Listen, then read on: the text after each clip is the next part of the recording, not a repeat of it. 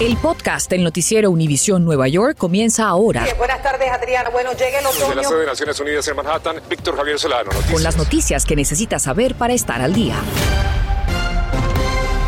Buenas tardes, les saluda Esperanza Ceballos. Y Víctor Javier Solano, como siempre, un gusto que nos acompañe. Una disputa terminó mortalmente esta mañana en el East Village, en Manhattan.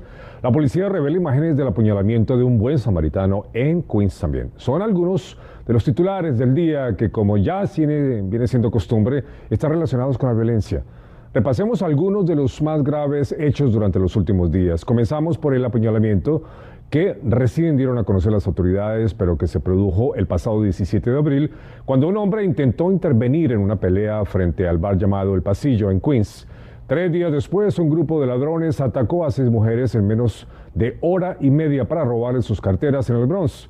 Dos días más tarde, el 22 de abril, una trabajadora mexicana y un cliente fueron apuñalados durante un robo en una lavandería también en el Bronx. Luego, el pasado miércoles 27, un tiroteo vinculado a las pandillas dejó tres adolescentes baleados, entre ellos una jovencita inocente de 14 años. Y el incidente más reciente, un hombre baleado esta mañana luego de una disputa en el East Village, como les decía, Manhattan. Hasta este 24 de abril se han registrado 441 tiroteos, frente a 406 reportados durante el mismo periodo en el 2021. Y el aumento de agresiones violentas es impactante, 7.182 en este 2022 contra 5.918 el mismo periodo del 2021. Pero ¿qué hacen las autoridades ante estas estadísticas? Mariela Salgada nos habla sobre una preocupante situación ante este panorama y una reunión de alto nivel con líderes de NYPD y el alcalde. El alcalde Adams siempre se está reuniendo con la comisionada de la policía, pero esta reunión de mañana es de suma importancia porque es entre el alcalde y los comandantes de los sectores más peligrosos de la ciudad, en cuarteles como este aquí, por ejemplo, en Alto Manhattan, para ver qué recomiendan estos líderes, qué se puede hacer, qué estrategias para verdaderamente reducir el crimen en esta ciudad. La reunión a puertas cerradas entre el alcalde y la NYPD llega por el alza de casi 43% en criminalidad. Por eso encontramos a esta joven cosmetóloga caminando a plena luz del día cuidándose las espaldas. Nos dice que ya no atenderá más a sus clientas en la noche desde que asaltaron a su mejor amiga a punta de bala.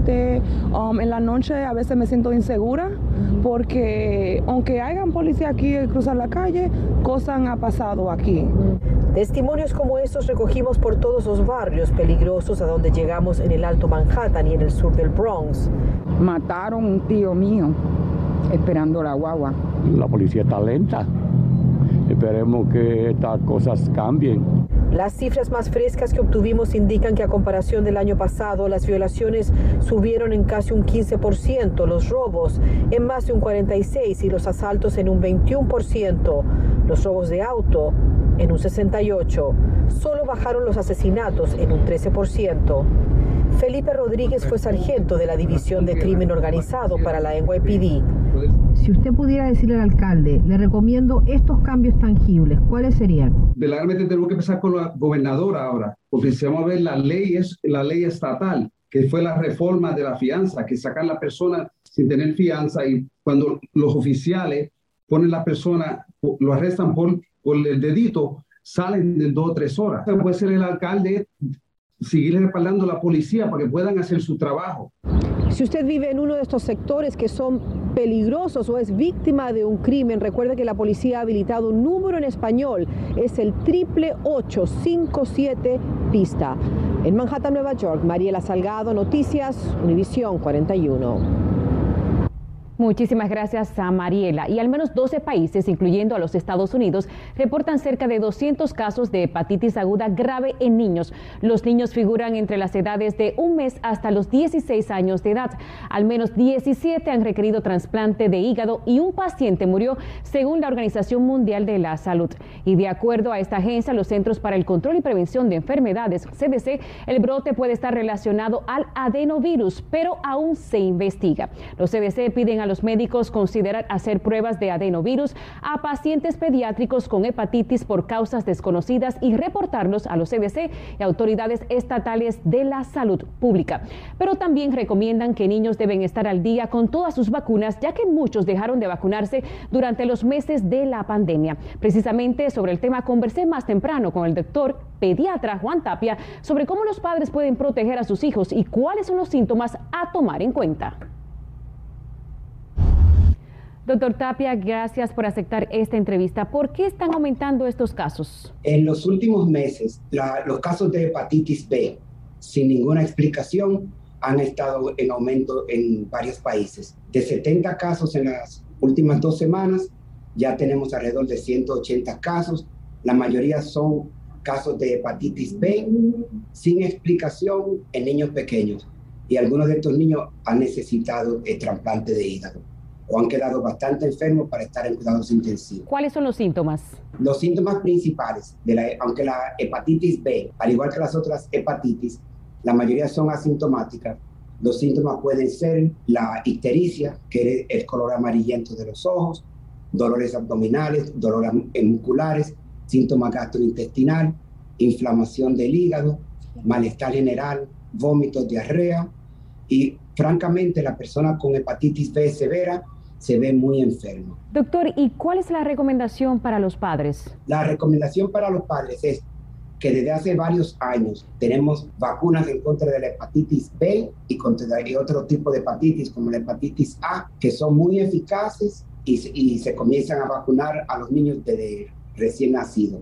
Pero en estos últimos dos años, y más con la pandemia, eh, pensamos que una de las razones que han aumentado los casos es que han aumentado los casos de, de personas desamparadas, personas con problemas de, de caseríos, las personas que usan drogas intravenosas y también en, en, aquellas personas que no han recibido la vacuna de hepatitis B. Bien, muchísimas gracias, doctor, por conversar con nosotros.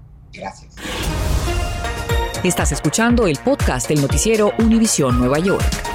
La violencia doméstica es un problema que afecta a muchos hogares y hoy el estado de Nueva York cuenta con nuevas protecciones. A nivel nacional, escuche bien, uno en cada tres mujeres y uno en cada cuatro hombres han experimentado algún tipo de violencia física por parte de su pareja.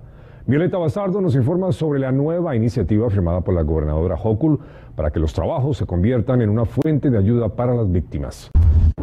Con esta ley, lo que pretenden las autoridades es entrenar a su personal para que sepan identificar cuando un empleado llega a esa área de trabajo con síntomas y signos de violencia, ellos le puedan brindar una mano. Según la gobernadora de Nueva York, a las víctimas en el área de trabajo se le explicará las protecciones y beneficios que tienen se les ayudará a manejar comparecencias en cortes, entre otros. Para esto, las agencias estatales deberán incluir capacitación anual obligatoria a empleados gerenciales para ofrecer ayuda a las víctimas. Deberán designar un organismo donde los empleados puedan buscar información. La orden ejecutiva que la gobernadora firmó es muy importante porque va a proveer eh, entrenamientos eh, para eh, todas las agencias de Nueva York en términos de violencia de género eh, de acoso y de violencia sexual. Según cifras oficiales más recientes, hubo 558 homicidios por violencia doméstica desde el 2010 hasta el 2018, por lo que expertos de la salud dicen que cada granito cuenta para evitar más tragedias. Creo que es muy importante que en los trabajos haya personas que puedan reconocer las víctimas de violencia doméstica para evitar que los casos lleguen a mayores. Por eso es tan importante tener una actitud eh, de, de no juzgar y de asegurarle a la persona que todo lo que diga va a ser confidencial. Esta orden ejecutiva fortalecerá ya una existente y ofrece mayores protecciones a las personas víctimas de violencia doméstica en todos los niveles en el hogar. Desde Washington Heights, en Nueva York, Violeta Bastardo, Noticias, Univisión 41. Y hablando de violencia de género, la policía arresta al sospechoso de agredir sexualmente a dos mujeres cerca de la residencia estudiantil de Columbia University en Manhattan y se teme que haya más víctimas. Miguel Mella, de 32 años de edad, enfrenta cargos por supuestamente empujar al suelo a las dos víctimas de 19 años, tocarlas inapropiadamente y hacer comentarios sexuales. Esto ocurrió el pasado 21 de abril. Si existen más víctimas, puede llamar al 1 888 57 pistas para reportar la agresión de forma anónima. También el FBI alertó de un alarmante incremento de denuncias de las llamadas sextorsiones. Son casos en donde menores de edad son extorsionados sexualmente. Lo que más caen son los jóvenes entre 14 y 17 años y el aumento es alarmante, seis veces más casos cuando comparamos los 200 reportados en el 2021 frente a los solo 30 reportados en el 2020. Increíble. Se trata de hombres adultos que posan con niñas en las redes sociales y le hacen creer que están en una relación amorosa para hacer que les envíen fotos y videos sexuales para luego terminar extorsionándolos. Empiezan poco a poquito con, a ver, mándame fotos en pijama, en, en, paños menores y se va desarrollando así a cosas mucho más explícitas.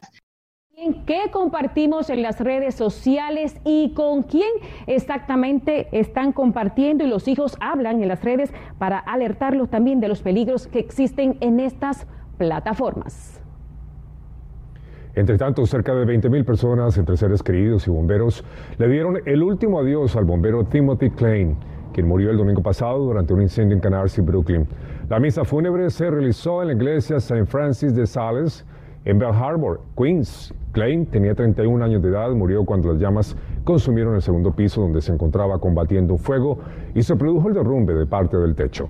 Un ocupante de la vivienda también perdió la vida durante el siniestro.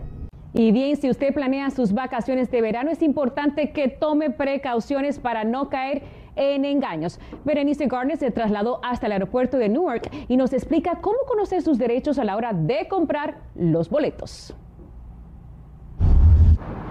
Hola, ¿cómo están? ¿Sabía que en el 2018 los americanos gastaron cerca de 4 mil millones de dólares en viajes y que en el 2020, cuando llegó la pandemia, las pérdidas fueron incalculables, sobre todo porque no sabíamos y no estábamos preparados? Pero aquí les decimos cómo preparar sus vacaciones este año inteligentemente. La División de Protección al Consumidor del Estado de Nueva York explica qué tener en cuenta a la hora de reservar sus vacaciones, sobre todo porque en el 2021 los problemas con viajes fue una de las quejas más comunes que recibieron, ya que muchos viajes fueron cancelados o tuvieron que ser reprogramados. Y es que la pandemia provocó grandes problemas con la industria de los viajes, pero también nos dejó grandes enseñanzas. Primero es hacer su tarea. Investigue, compare precios, destinos, lo que le incluyen y hasta los requisitos o restricciones que tienen por el COVID donde piensa viajar. Segundo, cuando haya escogido el destino y la compañía que lo llevará, pida todo por escrito. No importa si su compra la hizo por teléfono, en persona o en línea, siempre asegúrese de tener una copia de los términos del acuerdo y que lo que está ahí es lo que le prometieron. Tercero, recuerde que la ley en el estado de Nueva York lo protege en cuanto a publicidad o representación engañosa, fraudes y otros abusos y que tiene la posibilidad de cancelar su viaje hasta la medianoche del tercer día después de que le entregaron sus términos del contrato. Cuarto, si está comprando un pasaje o paquete que no es retornable, compre un seguro de viajes que le cubra en caso que tenga que cancelar su viaje. Pero ojo, asegúrese de entender qué le cubre y bajo qué condiciones. Si viaja al extranjero, incluye una póliza que le cubre emergencias médicas y de evacuación.